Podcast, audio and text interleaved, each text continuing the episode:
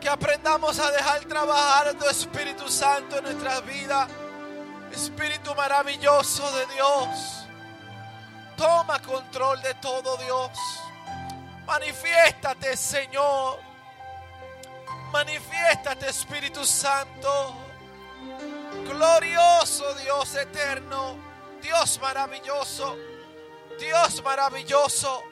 Aleluya. Gloria a Dios.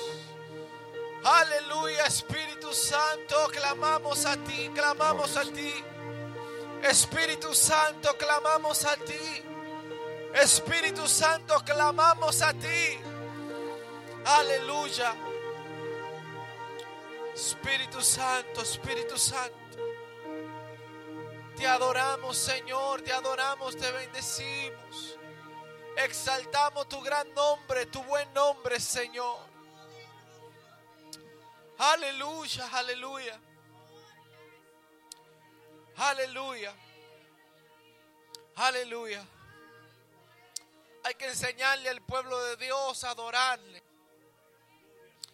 Hay que enseñar al pueblo de Dios a estar en comunión.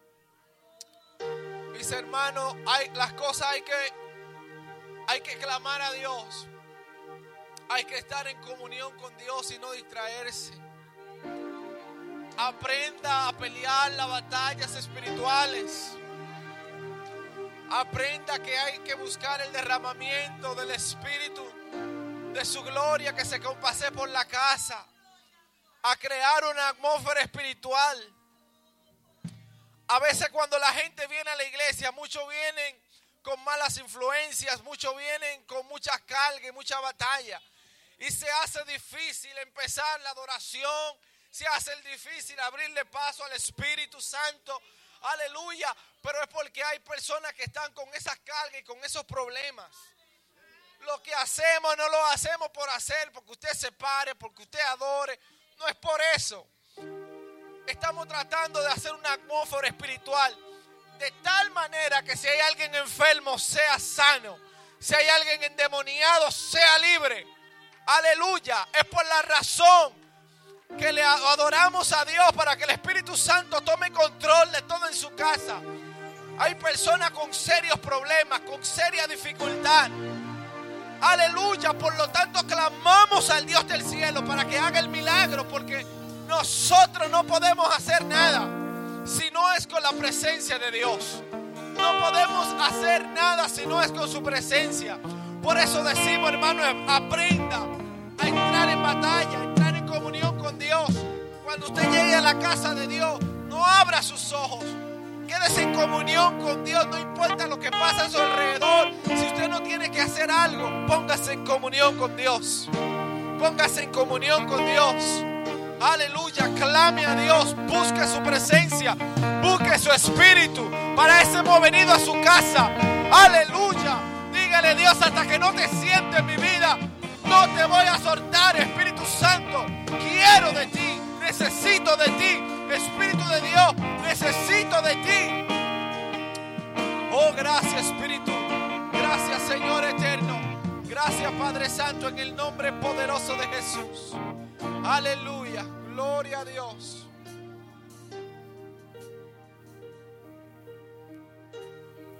Aleluya, te adoramos Jesús. Te bendecimos. Aleluya, aleluya, aleluya. Tú eres digno de alabanza. Aleluya. Te bendecimos. Aleluya. Te adoramos Jesús.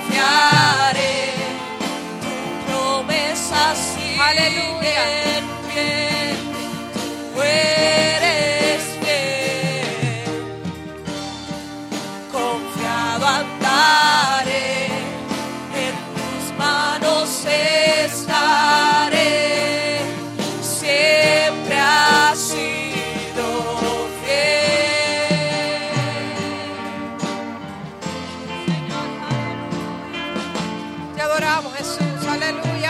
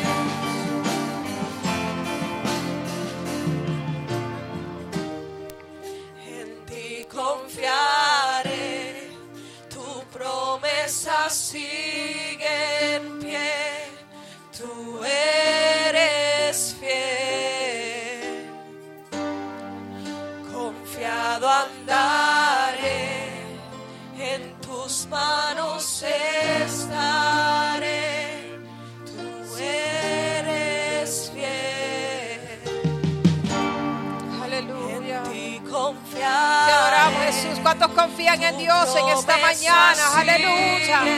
¿Cuántos creen que Él es fiel? Aleluya. Oh, te adoramos, Jesús. Aleluya. Confiado andaré en tus manos. Te adoramos, Jesús.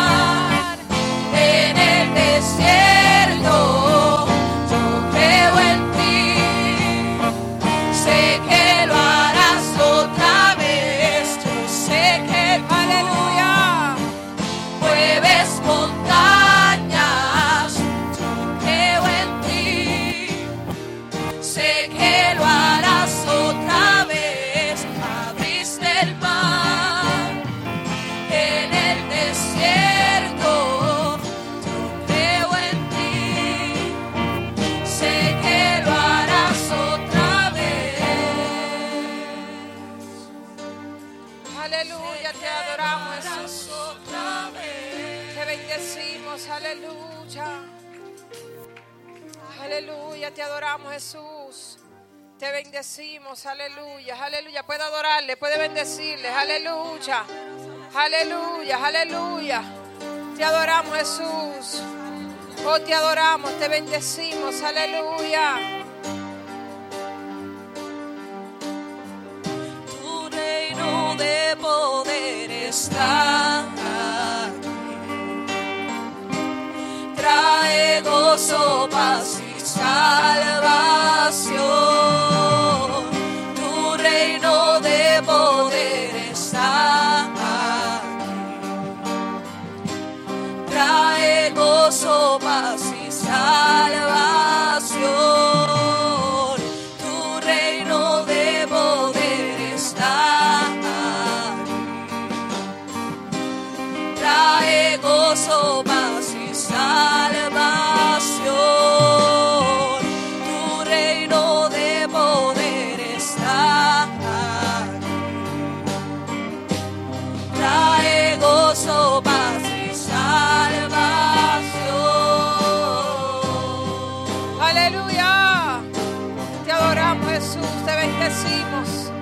Aleluya.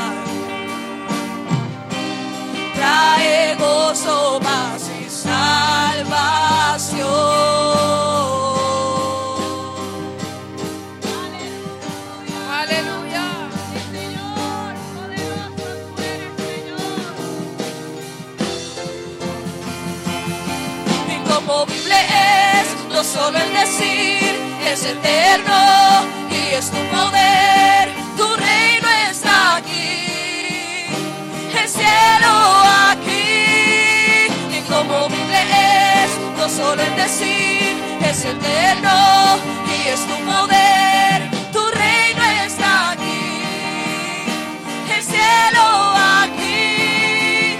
Inconmovible es, no solo el decir, es eterno y es tu poder, tu reino está aquí, el cielo aquí. Inconmovible es, no solo el decir, es eterno tu poder, tu reino está aquí, el cielo aquí. Tu reino, tu reino está aquí. El cielo aquí, tu reino está aquí. El cielo aquí. Aleluya, te adoramos Jesús, te bendecimos. Oh, tú eres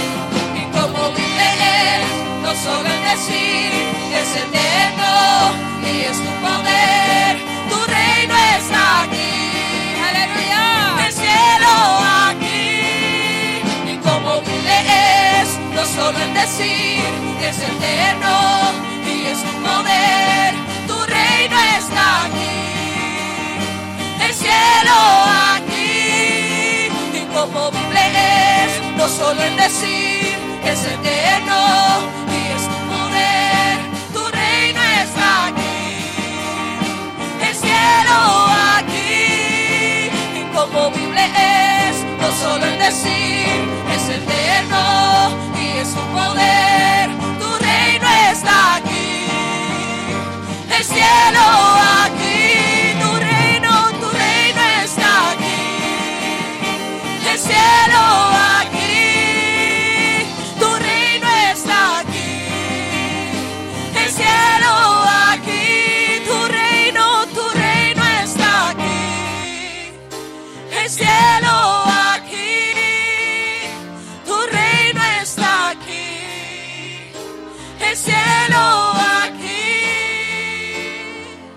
Aleluya, te adoramos Jesús. Te bendecimos, tú eres digno de alabanza, tú eres digno de oración. Aleluya. Praise God, aleluya, te adoramos Jesús. Oh, tú eres digno de alabanza, tú eres digno de oración. Aleluya. Te bendecimos, te glorificamos, aleluya. Oh, te adoramos, te adoramos, te adoramos. Puede adorarle, puede bendecirle, aleluya. Oh, digno de alabanza, tú eres digno. Inconmovible es, no solo en decir es eterno y es su poder, tu reino está aleluya. El cielo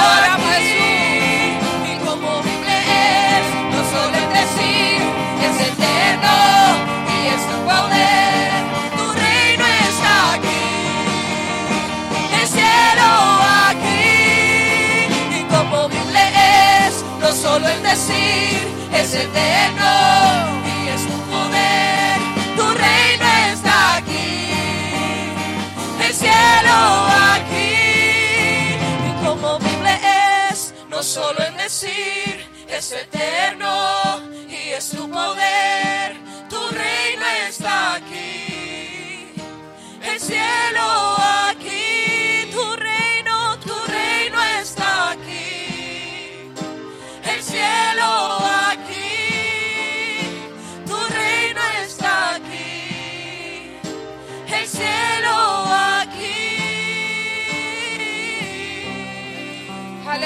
te adoramos Jesús. Te bendecimos, aleluya. El hermano Kenny con la ofrenda. Praise God, aleluya.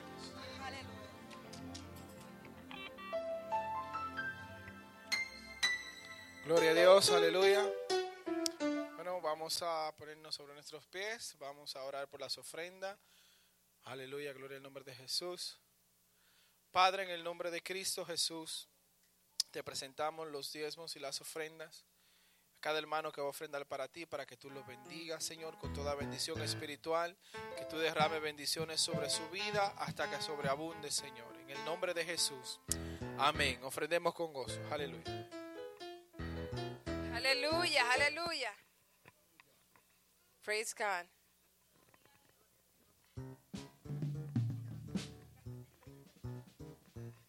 Praise God, aleluya.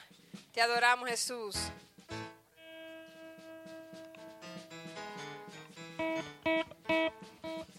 Gloria a Jesús, aleluya. Praise God, aleluya. Te adoramos Jesús. Aquel que caminó sobre las aguas, aquel que caminó sobre las aguas está aquí, aquí caminando, está aquí, aquí caminando, aquel que caminó. Sobre las aguas, aquel que caminó. Sobre las aguas está aquí, aquí caminando, está aquí, aquí caminando,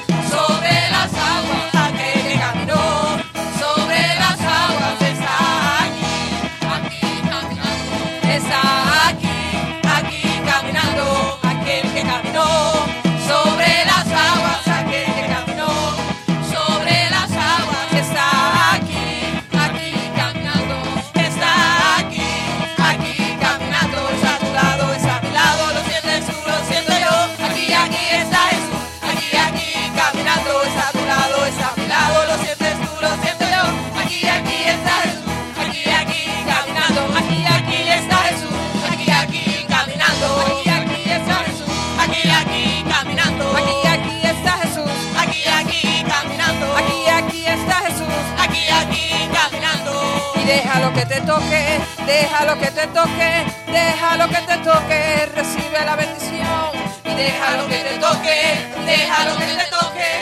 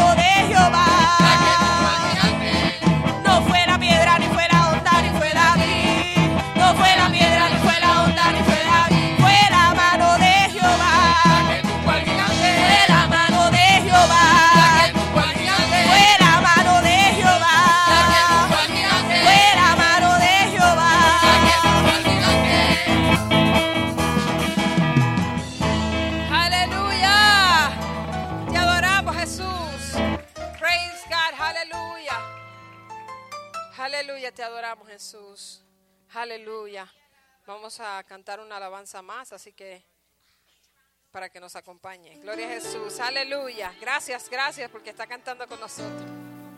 Aleluya. Te adoramos Jesús. Aleluya.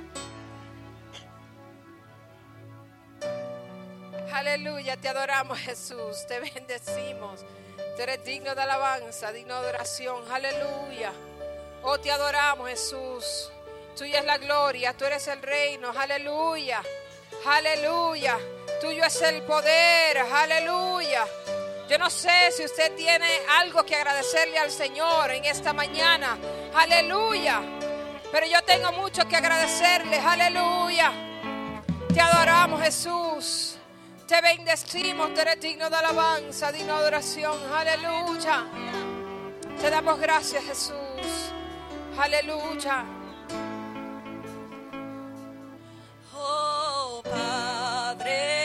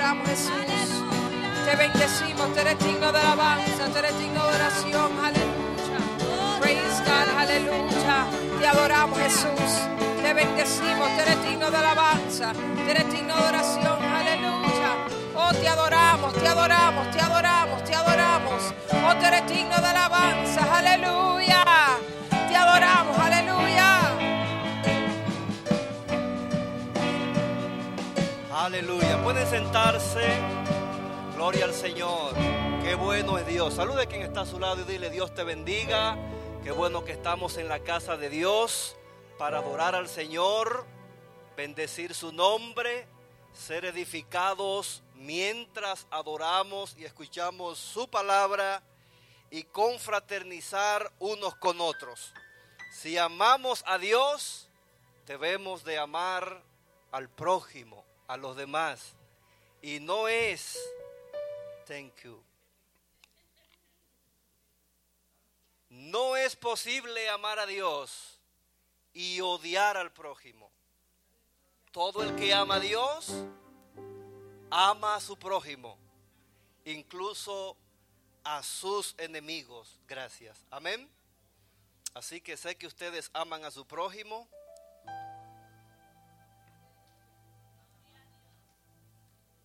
A sus a sus contrarios. Bueno, si tenemos contrarios, nosotros no estamos llamados a ser contrarios de los demás. Amén. Si alguien te odia, no debes odiar, puesto que el cristiano, la cristiana, no paga con la misma moneda, sino que el creyente es capaz de amar aun cuando alguien no le ama. Amén. El amor de Dios que ha sido derramado por el Espíritu Santo en nuestros corazones, nos da la capacidad de practicar, de vivir esto, el amor. Esta, en esta ocasión quiero hablarles de lo que se ha estado hablando durante este mes, el conocimiento. Quiero traer una especie de reflexión que puede tardar no más allá de media hora. De hecho, cuando falte cinco minutos para a las, a las 25, mi esposa me va a levantar la mano Gracias a Dios que está en aquel rincón y no puedo verle entonces. No, realmente a las 25 necesito una señal. No quiero pasar de media hora, ni creo que lo que he preparado vaya más allá de media hora. Es una reflexión en torno a en la búsqueda del conocimiento de Dios. No creo que vaya a decir nada nuevo, pero vale la pena recordar los principios bíblicos. De hecho, Pablo, Pedro, algunos escritores acostumbraban, específicamente el apóstol Pablo, a hablar sobre lo mismo en algún sentido. Y él decía que la idea era fijar más y más en la mente, en el corazón de sus destinatarios, aquello que él repetía, los principios de Dios, la palabra de Dios.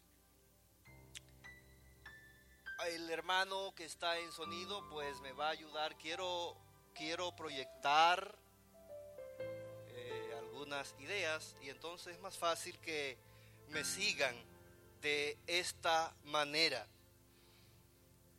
¿Será posible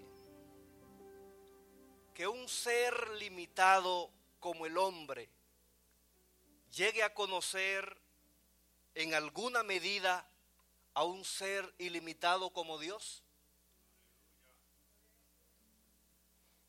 Nosotros tenemos establecido el fin de nuestro tiempo en la tierra, es decir, duramos 30, 40, 50, lo que fuese. El punto es que no somos eternos sobre la tierra.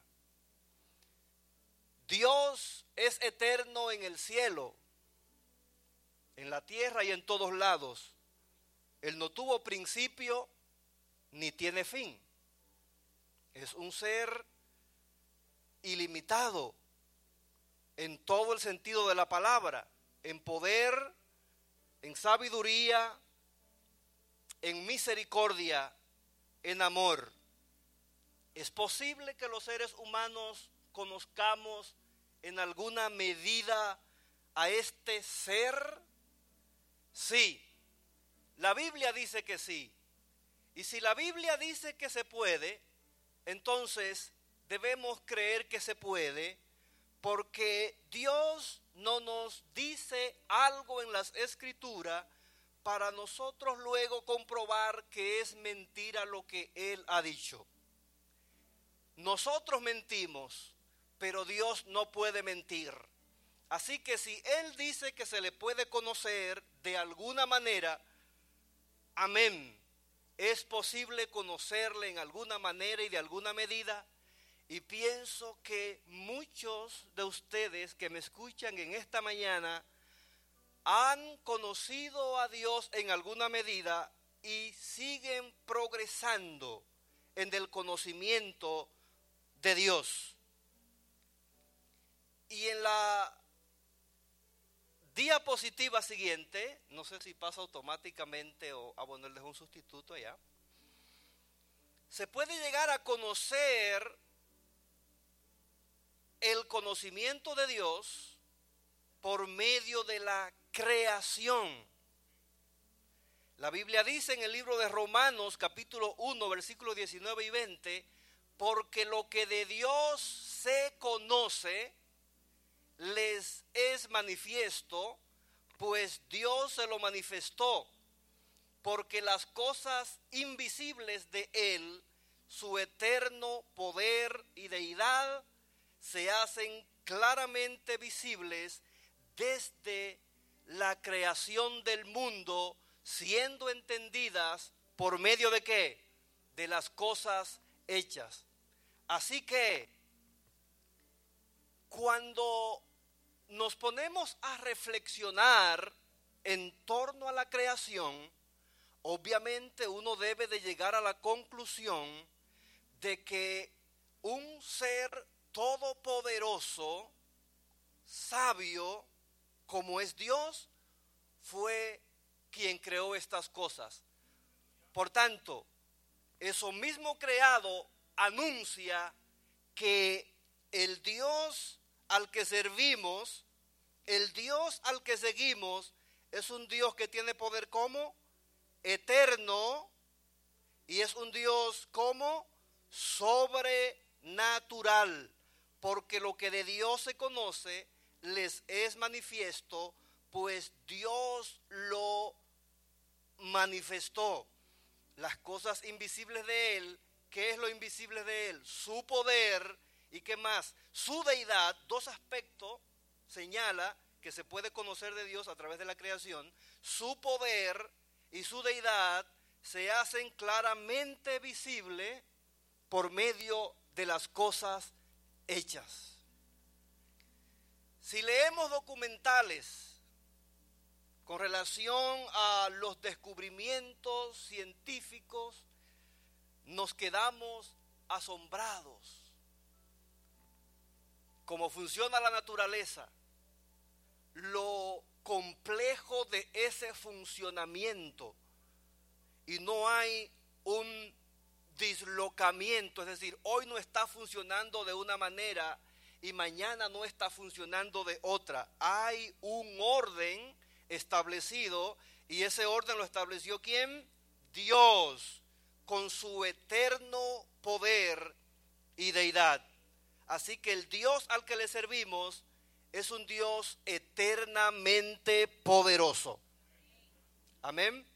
Él es eternamente poderoso. Si pensamos entonces en el hombre, podemos tener algún poder conferido limitado, pero el Dios que adoramos, el Dios que servimos, el Dios creador, su misma creación dice, oye, Él es todopoderoso, eternamente todopoderoso y es sobrenatural. Amén.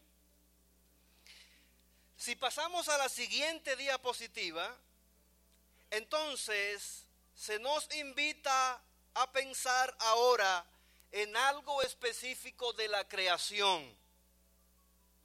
El pasaje anterior nos hace pensar en lo creado a nivel general. Ahora, Salmos 19.1 nos hace pensar en algo de la creación específico. Los cielos cuentan la gloria de Dios y el firmamento anuncia la obra de sus manos. Los cielos cuentan la gloria de Dios y el firmamento anuncia las obras de sus manos. ¿Cuál es el firmamento? Digamos que ese espacio que está sobre la cabeza de nosotros, ¿no? ¿Y qué hay en el firmamento? ¿Existe algo en el firmamento? Sí existe algo en el firmamento. ¿Qué hay allá? Hay estrellas. Y las estrellas no están colocadas en el firmamento de manera desorganizada, sino que están organizadas como? Por bloque. Las llamadas galaxias. Y entonces cada bloque, cada conjunto de estrellas en el firmamento, ¿qué? 200 billones de estrellas, lo que fuese. El punto es que están en el firmamento y funcionan sin que unas con otras se estén chocando, porque el Creador lo hizo así. Y entonces el hecho de que en el firmamento tengamos las estrellas y tengamos la luna y tengamos el sol y tengamos otros planetas, eso nos habla de qué? De la gloria de Dios, quien fue que colocó las estrellas, el sol, la luna y los planetas en el firmamento. Por eso dice, los cielos cuentan, hablan, anuncian la gloria de Dios y el firmamento, que es una especie de sinónimo de cielo, anuncia lo que Él hizo con sus manos. Entonces, analizar con tranquilidad y estudiar con relación a la creación nos lleva a la conclusión de que el Dios creador es un Dios de gloria. Los cielos cuentan la gloria de Dios, pero es un Dios con poder eterno y es un Dios sobrenatural. La creación habla, cuenta. Podemos alcanzar conocimiento de Dios en alguna medida por medio de ellas. En la próxima diapositiva, dejando a un lado el anuncio acerca de Dios que tenemos por medio de la creación, se puede llegar al conocimiento de Dios a través de qué? Del estudio de la Biblia. Se puede llegar al conocimiento de Dios a través del estudio de la Biblia. ¿Cuántos de ustedes tienen Biblia realmente? ¿Cuántos tienen Biblia? ¿Y cuántos estudian la Biblia? ¿Y cuántos leen la Biblia? ¿Y cuántos memorizan la Biblia? ¿Y cuántos ojean su Biblia? ¿Y cuántos conocen su Biblia? Escuche, el mundo espiritual demoníaco está plenamente interesado e influye de diversas maneras evitando que la gente esté en contacto con la Biblia, la palabra de Dios. ¿Por qué? Porque la Biblia, a través de la Biblia alcanzamos conocimiento de Dios y Satanás no quiere que el hombre conozca a Dios de ninguna manera. Si hacemos una encuesta y respondemos con honestidad, encontraremos que en el mundo cristiano, mientras más pasa el tiempo, la lectura y estudio serio de la Biblia es cada vez menor. Parece que las generaciones cristianas que nos están sucediendo, las que se están levantando, conocen menos de la Biblia que las generaciones pasadas. Sin duda algunas, Satanás ha estado influenciando para que esto sea así. Si eres cristiano, Él no vive dentro de ti, el demonio no vive dentro de ti, pero puede influenciarte desde afuera. Y puede crear desánimo en ti con relación a las cosas de Dios, porque como dice la Biblia, el diablo no quiere que el hombre se acerque a Dios. El diablo no quiere que el hombre conozca a Dios de ninguna manera.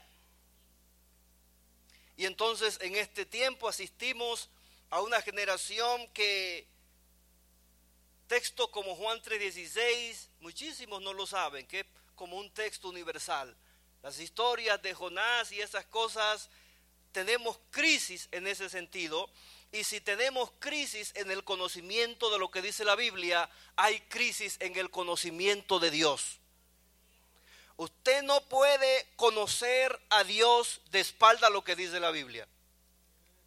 El Espíritu Santo no te va a revelar algo que no está en la Biblia. No puedes decir, eh, tengo una nueva enseñanza. La conseguí mientras oraba y ayunaba. El Espíritu Santo me da un nuevo principio doctrinal. No te lo dio el Espíritu Santo.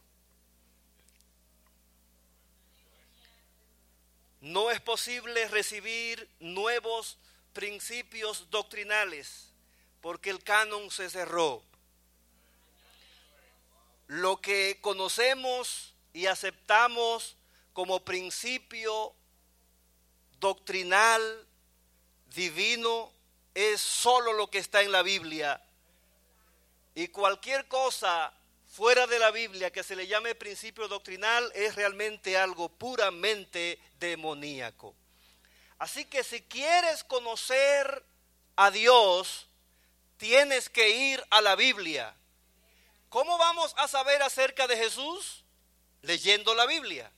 ¿Cómo sabemos del amor de Dios? Leyendo la Biblia. Y todo lo que quieras saber acerca de la vida cristiana, lo vas a encontrar ¿dónde? En la Biblia. Juan 5:39, escudriñad las escrituras. La próxima diapositiva.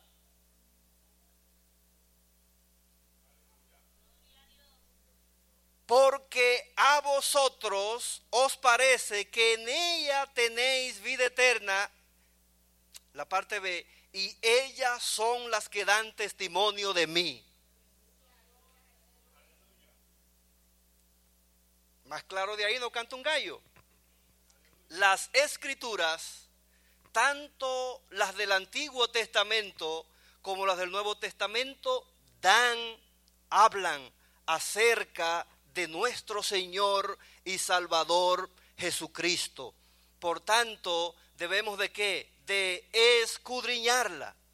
Y escudriñarla nos invita a estudiarla de manera minuciosa, buscando comprender cada detalle de ella. No es simplemente una lectura superficial. Nadie puede alcanzar un conocimiento más profundo de Dios leyendo la Biblia de manera superficial. Deténgase a estudiar la palabra de Dios.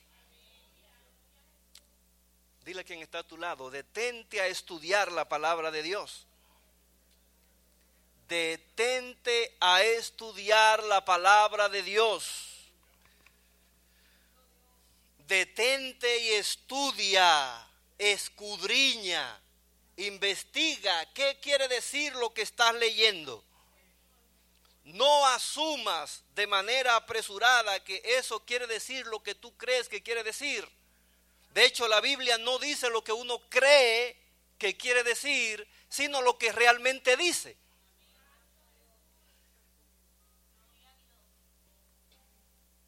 La Biblia no dice lo que uno cree que quiere decir, sino lo que realmente Dios dice a través de ella. ¿Cuántos creen eso? Y para saber lo que dice ella, hay que ir a ella. Amén. Y si no encuentras de Génesis y Apocalipsis el asunto, no lo busques en los libros de teología escritos por teólogos porque no está ahí. La Biblia es explicada por la Biblia. Si algo no es explicado por la Biblia, no está al alcance de los teólogos tal explicación. ¿De acuerdo? Podemos poner esto de manera más ah, entendible. Está lo que se conoce en el estudio de la Biblia, el contexto cercano y el contexto general. Si estás leyendo, por ejemplo, Romanos 5.8, el contexto inmediato son los versículos anteriores y los versículos que continúan. Ellos te dan la idea de qué cosa se viene hablando, qué se viene enseñando. Por eso, por eso entonces la Biblia explica la Biblia, el contexto explica el texto, pero a lo mejor esa explicación no está en ese contexto inmediato. Pero hay un contexto general. ¿Cuál es? A lo mejor la explicación de ese texto que estás leyendo en Romano 5, lo que sea, 6, está en Éxodo, o está en Apocalipsis, o está en Judas, es decir, en otro libro de la Biblia, pero la explicación está ahí. Y si no está ahí, no la busques en otro lado, porque a lo mejor es en el cielo donde Dios nos ayudará a tener entendimiento de eso que queremos entender. Amén. De hecho, en la Biblia hay cosas así. En esta etapa, los cristianos, por más que escudriñemos y estudiemos la Biblia, habrán cosas que no entenderemos claramente, sino que está reservado para cuando seamos raptados y estemos pues ya en la presencia misma de Dios. Ahí, ahí ya no veremos como por un espejo oscuro. Vamos a entender las cosas con, con toda claridad. De todos modos, hay cosas que se pueden conocer ahora y lo que se puede conocer hay que tratar de conocerlo. Amén. Así que estudie la Biblia. Si quieres crecer espiritualmente, si quieres madurar como cristiano, eso no puede ocurrir sin que tú conozcas lo que Dios ha revelado en su palabra. Ve a la Biblia, estudiala. No le hagas caso a tu estado anímico. El asunto no es voy a esperar tener energía y deseo de estudiarla para estudiarla. No, estúdiela aunque no tenga deseo acérquese a ella. Dios no te está diciendo que tu vida será bendecida cuando tengas el deseo de estudiar la Biblia. El solo hecho de estar en contacto con la revelación de Dios, independientemente de lo que tú sientas, cómo te sientas, eso solo produce bendición en alguna medida. Amén. No puede alguien tener discernimiento espiritual sin conocimiento de la palabra de Dios. Por tanto, necesitamos con urgencia, con hambre, ir todos los días a la fuente de la palabra de Dios para tener conocimiento de Dios. Amén. Conocimiento de Dios. Algo puede ocurrir mientras estudia cada vez más y más la Biblia con hambre y deseo. Y es que el Espíritu Santo te va a iluminar para entender lo revelado te ilumina el Espíritu Santo para entender lo que Dios ha revelado en la Biblia por medio de sus profetas. Así que, además de la creación, el estudio de la Biblia nos acerca al conocimiento de Dios. En la próxima diapositiva, escuche, tenemos el encargo de lograr, de hacer que las siguientes generaciones alcancen el conocimiento de la verdad de Dios revelada en la Biblia. Segunda Timoteo 2.2, Pablo escribe, lo que has oído de mí ante muchos testigos, eso encarga a hombres fieles que sean idóneos para enseñar también a otros. Dios le revela a Pablo la verdad, su conocimiento. Pablo lo revela a Timoteo.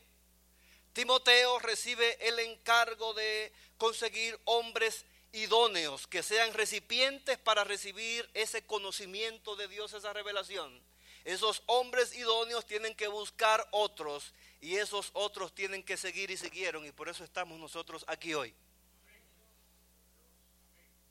Porque a través de las generaciones el conocimiento de Dios ha estado corriendo por medio de sus hombres y mujeres. Ahora, ¿qué va a pasar de aquí en adelante? Te toca a ti y me toca a mí hacer que este conocimiento de la verdad de Dios pase a las siguientes generaciones. Así como fuimos alcanzados, debemos buscar la manera de alcanzar a otros con la palabra de Dios. Y usted dirá, ya he predicado demasiado y no me hacen caso.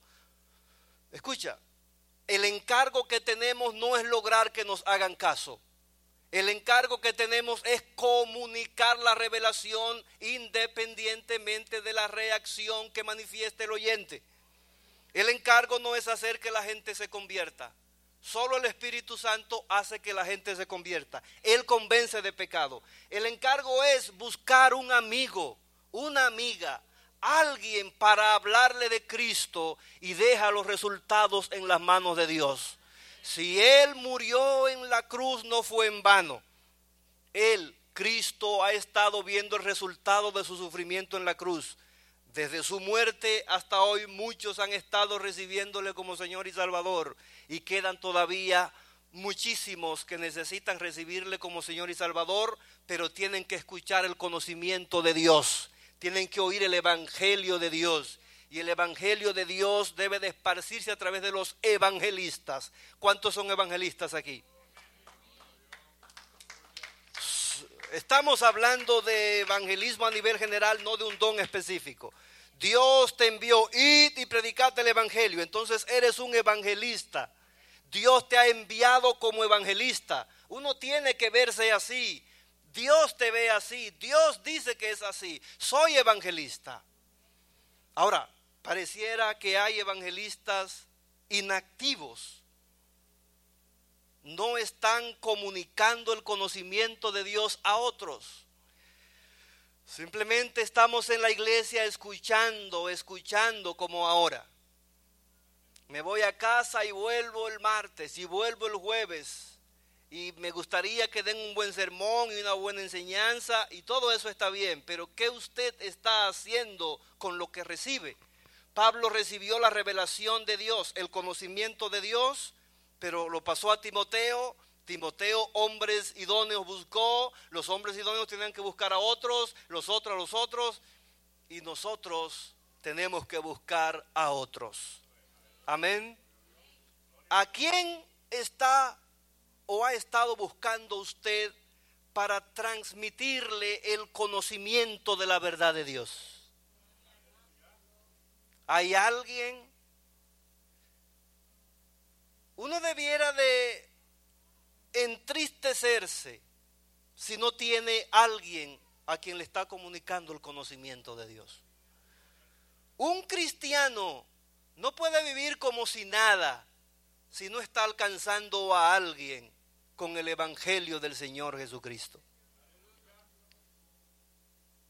Debe de haber un ardor, una pasión, un deseo el peso del mandato divino y debe de estar martillando permanentemente en nuestros corazones.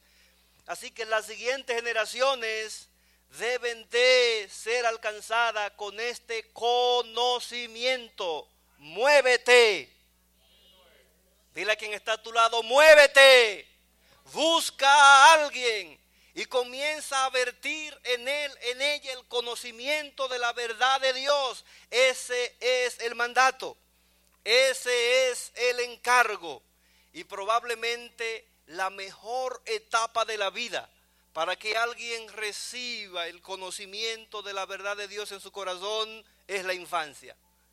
Escuche, en cuanto a mi experiencia, los textos bíblicos que me sé mejor los aprendí cuando tenía 9, 10 años de edad y eso no hace tanto. Realmente no hace tanto. Los aprendí con mi profesora Deji, escuela dominical, todos los domingos. Un primo llamado Juan Florian iba a casa a buscarme. Lo recuerdo perfectamente. Él está vivo, Juan Florian está vivo, un anciano de unos casi 90 años de edad. Él me llevó a la iglesia. Yo tenía como 8 años. Recuerdo que cuando iba de viaje con el pastor, él me llevaba, siempre. Me colocaba yo en el medio, el pastor manejando y Juan acá. Iban a visitar a un hermano y él me llevaba. Y recuerdo que el pastor una vez me dijo, ¿te gusta el Evangelio? Yo era un niño, pero lo recuerdo. Y le dije, sí. Y sacó un Nuevo Testamento de los Gedeones de su bolsillo y me lo regaló y comencé a aprender a Juan 3.16, porque es un Nuevo Testamento al final, en la última página, tiene esos versículos, Romanos 5.8, Apocalipsis 3.20, lo, lo aprendí en mi infancia. Y entonces ya en la iglesia la profesora Deji, recuerdo en su en su pizarrita con un franelógrafo, colocaba la imagen de Jonás y la ballena y comenzaba a explicarnos. Estaba, estaban transmitiendo el conocimiento de la verdad de Dios sobre esos niños y yo sigo aquí. Yo no sabía exactamente por dónde Dios me guiaría en términos ministeriales, pero Dios comenzó en la infancia. No podemos desaprovechar la oportunidad de darle la palabra de Dios a los niños. No es simplemente una cuestión de entretenerlos. Hay que darles la palabra de Dios. El Espíritu Santo va a tratar con ellos. Los niños no son como los adultos. ¿Qué? Ustedes están escuchándome, muchos están analizando, mira, eso no combina bien lo que estás diciendo. No creo exactamente que sea así, pero los niños simplemente absorben eso. Le dice, Cristo murió en la cruz y van a creer que Cristo murió en la cruz. Él resucitó y van a creer, con sus ojitos van a estar mirando, buscando más explicación y lo que sea, y lo van a creer. Entonces, debemos de prestarle atención a los niños en este trabajo de comunicar la verdad de Dios, el conocimiento de Dios. Recuerdo que entonces luego la mamá de Deji, ya yo tenía unos 13, 14 años, me llegó a su casa y me dijo, voy a hacer algo y no se lo diga al pastor de la iglesia. Me llevó a su casa y estaban los diáconos. Y me dijo, Eduardo, te vamos a ungir como pastor. No le hemos pedido autorización a nadie. Tú no se lo digas a nadie, ni al pastor ni a nadie, hasta que ya salgas del seminario y vayas a dirigir una iglesia. Y me echaron aceite ahí. No se lo dije a nadie. Ni al pastor que era y es como mi papá, porque he vivido con ellos. Literalmente hablando. Trabajé construcción con él, que me enseñó, y estaba en su casa, así que me tienen como hijo y sus hijos como hermanos, pero no se lo dije por respeto a esa diaconisa. Y efectivamente cuando me gradué fui a la iglesia y dije, yo quiero compartir algo, así que la hermana Chela, mírenla acá, invitó a los diáconos a su casa y me ungieron, ella me pidió que no lo diga, pero como ya me gradué puedo decirlo. No hubo ningún problema. El pastor lo aceptó muy bien. El punto es que desde la infancia, sin yo planificarlo, pero Dios sí eh, me han estado trayendo con la palabra, gente de temor de Dios diciéndome cosas. Y qué bueno tener gente así, amén. Cuando fui a Dominicana, Chela, por coincidencia o diosidencia, nos encontramos, yo estaba comiendo y sin pedirme permiso me agarró la garganta y comenzó a ministrarme. Que Dios unja tu garganta, Eduardo, para que sigas dando la palabra de Dios. Esa señora no es perfecta, pero es una de las mujeres cristianas que yo tengo como en un pedestal muy, muy especial, porque ese tipo de mujer nunca estuvo en un problema en la iglesia, nunca. Trabajaba brazo a brazo con los pastores, una mujer de oración, una mujer pulcra, una mujer con un mensaje tremendo, y entonces ah, trabajemos con los niños. Dile a quien está a tu lado, trabajemos con los niños. Hay que darle la palabra de Dios a ellos. No podemos perder tiempo en esto, hermanos. Hay mucho entretenimiento en la televisión, en las redes, donde sea. No permitamos que eso nos desenfoque de la labor de comunicar la verdad de Dios a los niños. Yo estuve leyendo acerca de un pastor que renunció a su iglesia de adultos. Tenía una iglesia de más de mil miembros y comenzó a trabajar solo con niños. Solo con niños. Eso es él. Yo no estoy diciendo que deba de imitarlo ni que nadie tenga... Pro... De todos modos, uh, uno aprovecha estas experiencias para decir, debemos de prestar atención a la infancia para darles la palabra de Dios. Amén.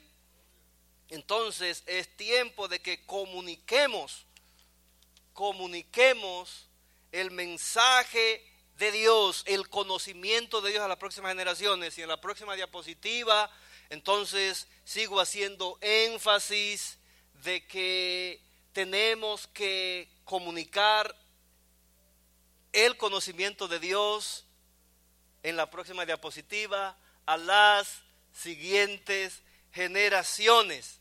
Ahí está.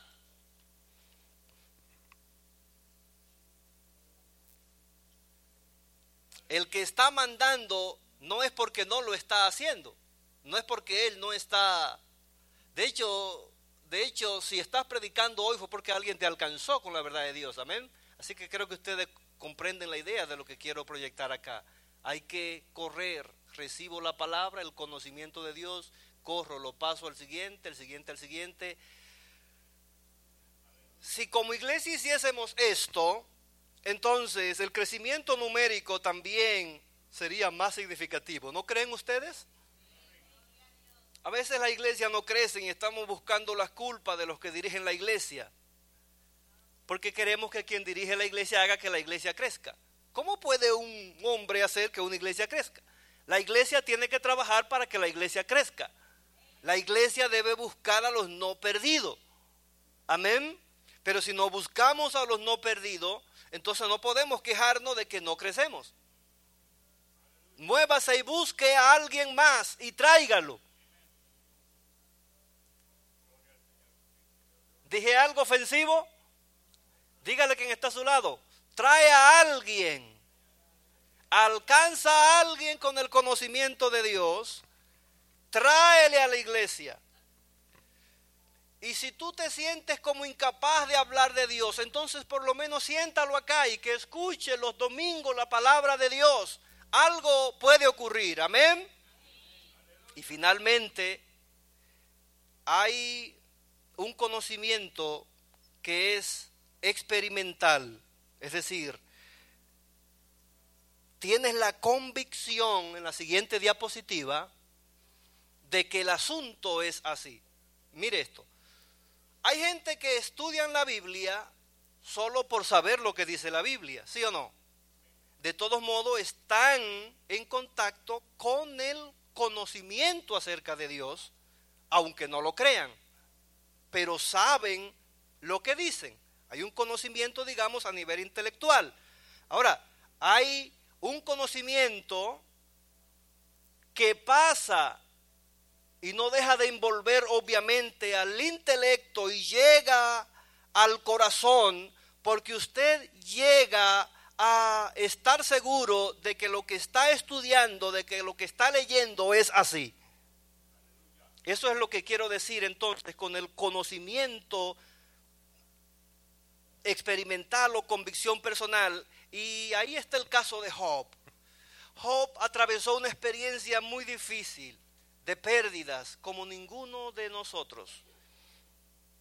Y sus amigos, en vez de consolarle, estuvieron acusándole, probablemente tú pecaste y a lo mejor por eso te llegó esa maldición, etcétera, etcétera. Pero Job sabía que él no había pecado. De todos modos, él comenzó a inferir acerca de Dios. Pero llegó un punto ya al final, cuando Dios comenzó a tratar con él, a explicarle algunas cosas, cuando Job entendió entonces, cuando tuvo la convicción de que Dios estaba en el asunto y que lo que él, lo que él estaba viviendo no era producto de su pecado, dijo, de oídas te había oído, mas ahora mis ojos te ven. No significa que él estaba teniendo una visión y estaba viendo a, Dios. No, estaba mirando a través de los ojos de la fe. Lo que quiere decir es, estoy experimentando la convicción ahora, la seguridad de que tú has estado conmigo en medio de este proceso, de que tú has permitido este proceso para enseñarme cosas y para glorificarte. Así que de oídas yo te había oído, yo estaba creyendo cosas, pero ahora es diferente, ahora entiendo claramente y por tanto me aborrezco y me arrepiento en polvo y ceniza. Es decir, como estaba infiriendo cosas irreales acerca de Dios, ahora me aborrezco yo. ¿Por qué estaba haciendo eso? ¿Por qué caí en eso? Y está el siguiente paso, porque cuando hay convicción, hay acción, ¿no? Él dice, y me arrepiento. Cuando alguien obedece la palabra de Dios es porque hay convicción de esa palabra en su corazón. Amén. Así que una vez el conocimiento se convierte en rema por obra del Espíritu Santo en tu corazón, accionas, obedece. Job lo dice, ahora yo me arrepiento, Señor, porque tengo la claridad de el por qué tú me permitiste vivir en esta situación. Finalmente, es probable que alguien diga, mira, como tú ni siquiera vas a la iglesia y tú ni siquiera lees la Biblia, eh, crees en la Biblia, no la leas. No, no puedes decir eso. ¿Por qué? Porque por el oír viene que la fe. Y eso es convicción. La fe produce la convicción en tu corazón de, lo que, de que lo que estás estudiando en la Biblia es real.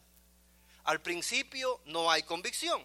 Al principio lees por curiosidad, solo por saber y por querer molestar a alguien con el conocimiento que tiene, pero luego el Espíritu Santo puede atraparte con esa verdad e iluminarte para que entienda de que eso que estás leyendo solo por saber o para discutir es la verdad de Dios para ti.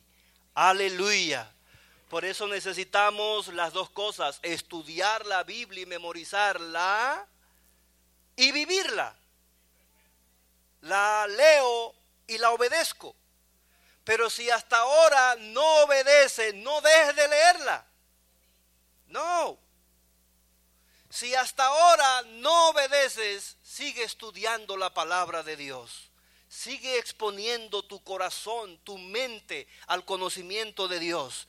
Y el Espíritu Santo será fiel en obrar, porque Él dice, por el oír viene la fe. Es decir, en la medida en que una persona expone su corazón, su oído a la palabra de Dios, el Espíritu Santo lo va a iluminar para entender como verdad de Dios para su vida eso que está leyendo. Dios te bendiga. Dios nos ayude a conocerle más y más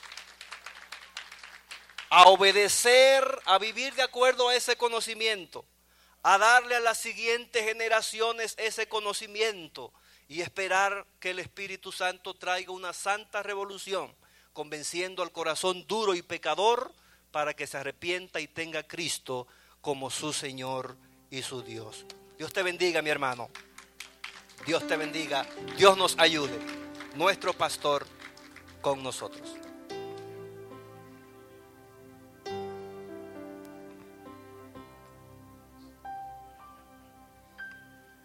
Alabado sea Dios. Aleluya. Gloria sea Cristo. Bien, hermanos, damos gracias a Dios, amén, por esta, esta palabra. Gloria al Señor, donde pues nos trae la, al compromiso y a la conciencia de que debemos buscar el conocimiento de Dios si es que queremos crecer. ¿Cuántos quieren crecer? Alabado sea Cristo.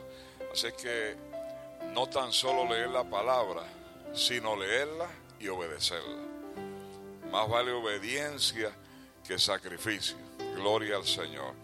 Así que, amén, si en esta hora alguien no conoce a Cristo como único exclusivo Salvador, queremos orar por usted por salvación. Si alguien de los que conocen a Cristo, gloria al Señor, y quiere reconciliarse, también queremos orar por usted en este momento. Alabado sea Cristo.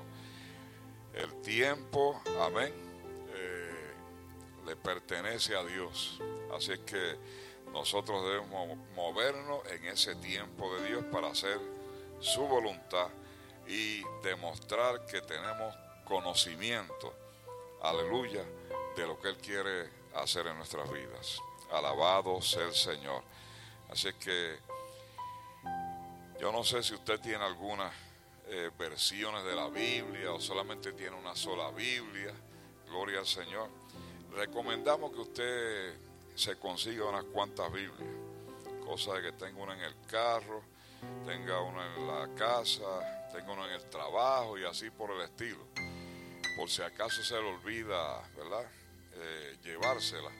Pues donde quiera que usted vaya, pues tenga la palabra de Dios. Aunque eso es una referencia que usted va a utilizar, pero lo importante es que usted conozca la palabra para que la tenga en el corazón y la pueda poner por obra. Alabado sea Cristo. Esa es la mejor, amén, eh, cúmulo de experiencia que uno puede tener, conocer la palabra. Alabado sea Cristo. Gloria al Señor. Aleluya. Gloria a Dios. Mi alma te alaba. Bien, hermanos, eh, vamos a dar los anuncios. Gloria al Señor. Pero mientras tanto, si alguien necesita la oración, hablamos acerca de la salvación, de la reconciliación. También podemos ah, eh, hacer la presentación, ¿verdad? Eh, para que Dios considere nuestra necesidad. Si alguien tiene alguna necesidad, en esta hora también queremos orar por usted. No se vaya con, con la misma carga, la misma preocupación, el mismo problema. Gloria al Señor porque Dios tiene un propósito por el cual usted está aquí y Dios quiere bendecir su vida en esta hora. Alabado sea Dios. Aleluya. Gloria sea Cristo. Bien, eh, el próximo jueves vamos a tener el culto con propósito. En ese día, próximo jueves, es uno de los jueves que son adicionales que traen los meses, el quinto jueves.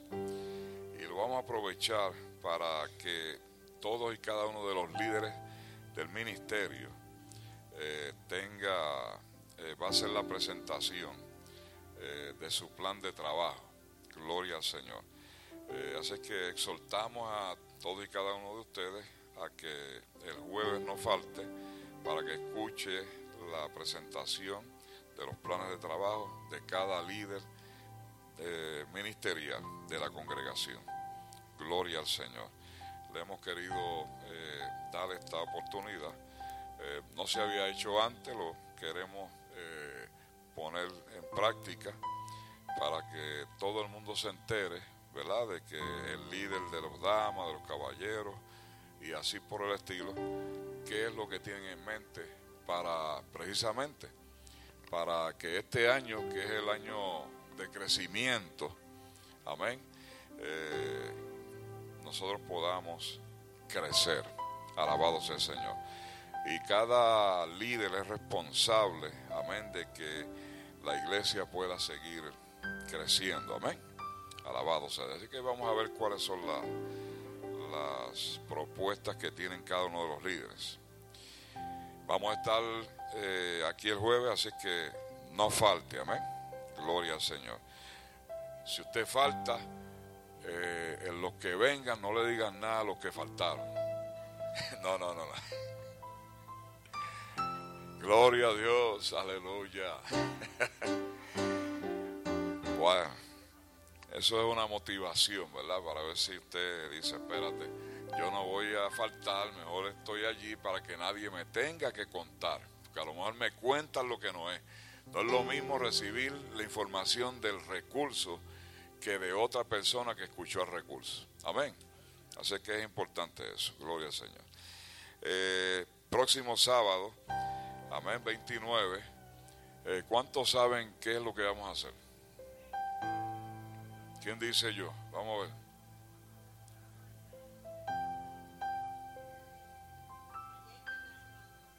Ok, muy bien. Hay una actividad que se